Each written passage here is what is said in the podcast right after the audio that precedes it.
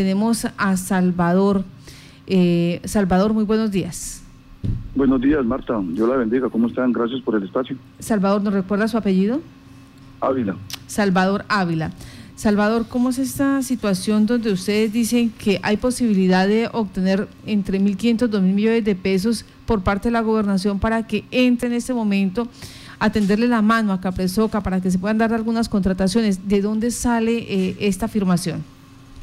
Marta, primero que todo quiero pedirle un favor. Eh, en nombre de mi familia, mi mamá, mis hermanos, que nos conocen, la familia Ávila Caviedes, él nos conoce como, en una, época de nuestra vida, hace muchos años vendimos comida rápida, y aquí en Yopal todo mundo nos conoce como Caldo Parado. Quiero darle, en nombre de mi familia, de mi mamá, mis hermanos, al doctor Luis Eduardo Castro, nuestro más sentido de, condolencia por el momento difícil que está pasando. Hermano, que Dios lo bendiga, lo fortalezca y que Dios se apiade de, del alma de su señora madre. También, como consejero departamental de población con discapacidad y miembro del Comité de Discapacidad Municipal, en nombre de toda la población del municipio de Yopal, que somos más de 5.000 personas en condición de discapacidad, incluyendo los que somos padres, cuidadores como mi esposa y como yo, queremos eh, acompañar al doctor Luis Eduardo Castro y decirle que la familia PSI lo acompaña de todo corazón y que Dios lo bendiga. Hay mucha fortaleza en su corazón. Marta, eh, lo siguiente. Luis Eduardo Castro, a pesar de, que digan que, es una persona cascarrabias, es un gran ser humano a los que lo conocemos. Dios lo bendiga, amigo, y fortaleza, porque sé que ellos escuchan estos medios radiales hasta ahora. O su jefe de prensa.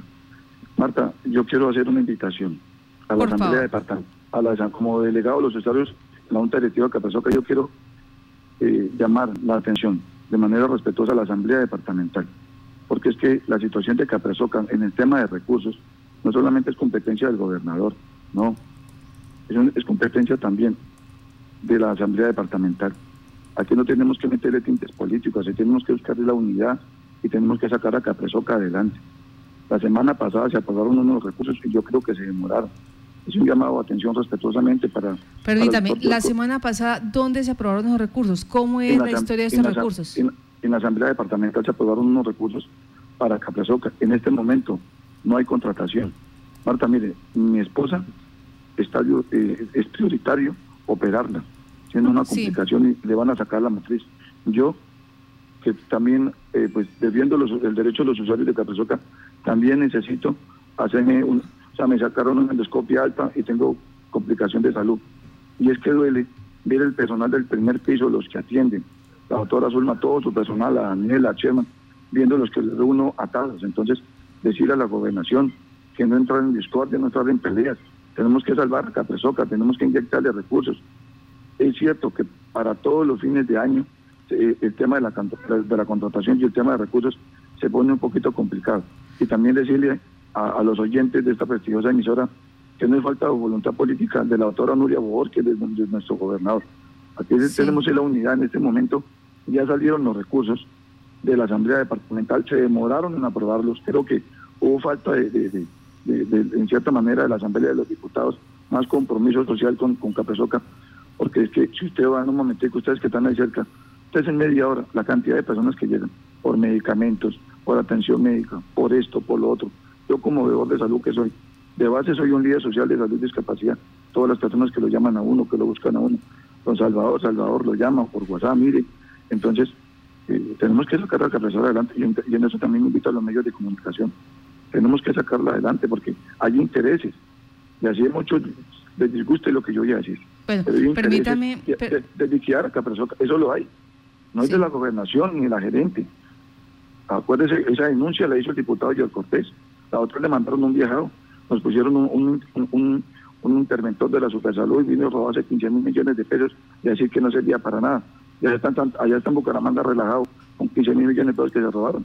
Esa denuncia la hizo el diputado eh, George Cortés y le pidió a la gobernación y a la fiscalía que qué pasó con ese proceso. Entonces aquí eh, tenemos que unirnos por el derecho de los usuarios. Permítame, volvemos nuevamente a los 2 mil millones de pesos. ¿Cuándo fue que se autorizó a la gobernación estos dos mil millones de pesos y dentro de ese proceso, mm, ¿para qué, ¿para qué se le autorizaba a la gobernación? Para el tema de la contratación, son medicamentos, contratación con, por lo menos con Sanedi, o sea, la, La documentación de la contratación como está, está lista, pero no hay es plata para contratar. Digamos a Medi. Yo tengo en el caso, de, yo tengo 10 personas en condición de discapacidad que tienen necesitan atención en Samedi y no hay, como no se, o sea, no se ha contratado, no se les ha desembolsado la plata a Samedi, pues no están atendiendo a la gente. O sea, el documento está, falta ese recurso. Ahora, no hay, eh, ¿usted qué hace parte de la Junta, tenemos entendido? Sí, señora. Ahí en la Junta, ¿quién más hace parte de, de, de este órgano colegiado? De la Junta Directiva hacemos parte la doctora Jenny Fernanda Barinas, el doctor Humberto Alirio, representación de la gobernador, de la del gobernador, eh, la secretaria de Hacienda departamental, eh, y nosotros eh, con mi compañero Ángel María de Nuchía y Salvador Ávila. Somos, somos, somos cinco personas, los miembros de la Junta Directiva. y mi pregunta es, dentro de la Junta Directiva, ¿se ha tocado este tema de la no contratación de servicios? No, sí se, sí se ha tocado el tema, lo que pasa es que son recursos. Capezoca depende de la gobernación. Sí. Salvador, vamos, Salvador, permítame, eh, ¿qué servicios no están contratados en este momento? ¿Qué servicios no está prestando Capresoca? Porque lamentablemente, como usted dice, se acabaron los recursos y por lo tanto, pues no hay con quién contratarlos. Y en muchos espacios, en el hospital, en, muchos, muchos espacios, eh, digamos, eh, con especialistas, medicina general, no hay contratación con el hospital, la contratación es muy poca. Entonces, invito de manera respetuosa también a nuestro gobernador, a la administración departamental. No hay, no hay, no hay contratación con, con el servicio de especialistas, servicio, eh, medicina, medicina general, ¿qué más? Entonces, yo, yo invito, yo invito a la administración que esto no se repita todos los años. Yo sé que el ingeniero Salomón es el primer diciembre que le toca, sé que le tocó con el tema de la pandemia, pero hombre, estamos hablando de un derecho fundamental, derecho a la salud. Salvador, ubiquémonos en la situación. ¿Qué más eh, o qué, qué se está dejando de prestar en este momento en Capresoca? Eh, medicina general, eh, especialistas, en cierta manera medicamentos. Medicamentos. Claro, es que por eso vuelvo y lo digo. Aquí la gobernación no puede esperar que llegue la, administración departamental no puede esperar que lleguen finales de diciembre, eso toca programarlo en el tiempo, que no pase como pasa todos los años, ¿sí me entiendes? Y lo mismo a la, Asamblea Departamental, hay que trabajar de la mano articuladamente. Invito al, representante de la Comisión de Salud de, la Asamblea Departamental, el diputado Bocanegra, ellos tienen que ponerse la mano en el corazón y hacerles un llamado respetuosamente también.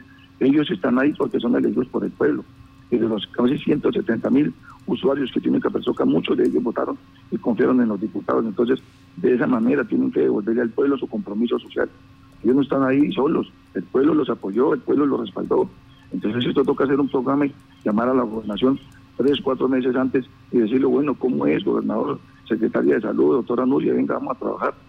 Porque es que lo que vuelvo y le digo, personas que se lleguen a morir. ¿Eso qué costo tiene para Caprasoca? ¿Qué costo tiene para la administración? Vuelvo y le digo, mi esposa la tengo en un estado delicado de salud. Yo también, yo también estoy mal de salud. pues Salvador... con, todo, respeto le digo, si no hay contratación de aquel mes, a mí me tocará conseguir plata y, mandarme a hacer lo que necesito aparte porque mi, mi, situación de salud también es complicada.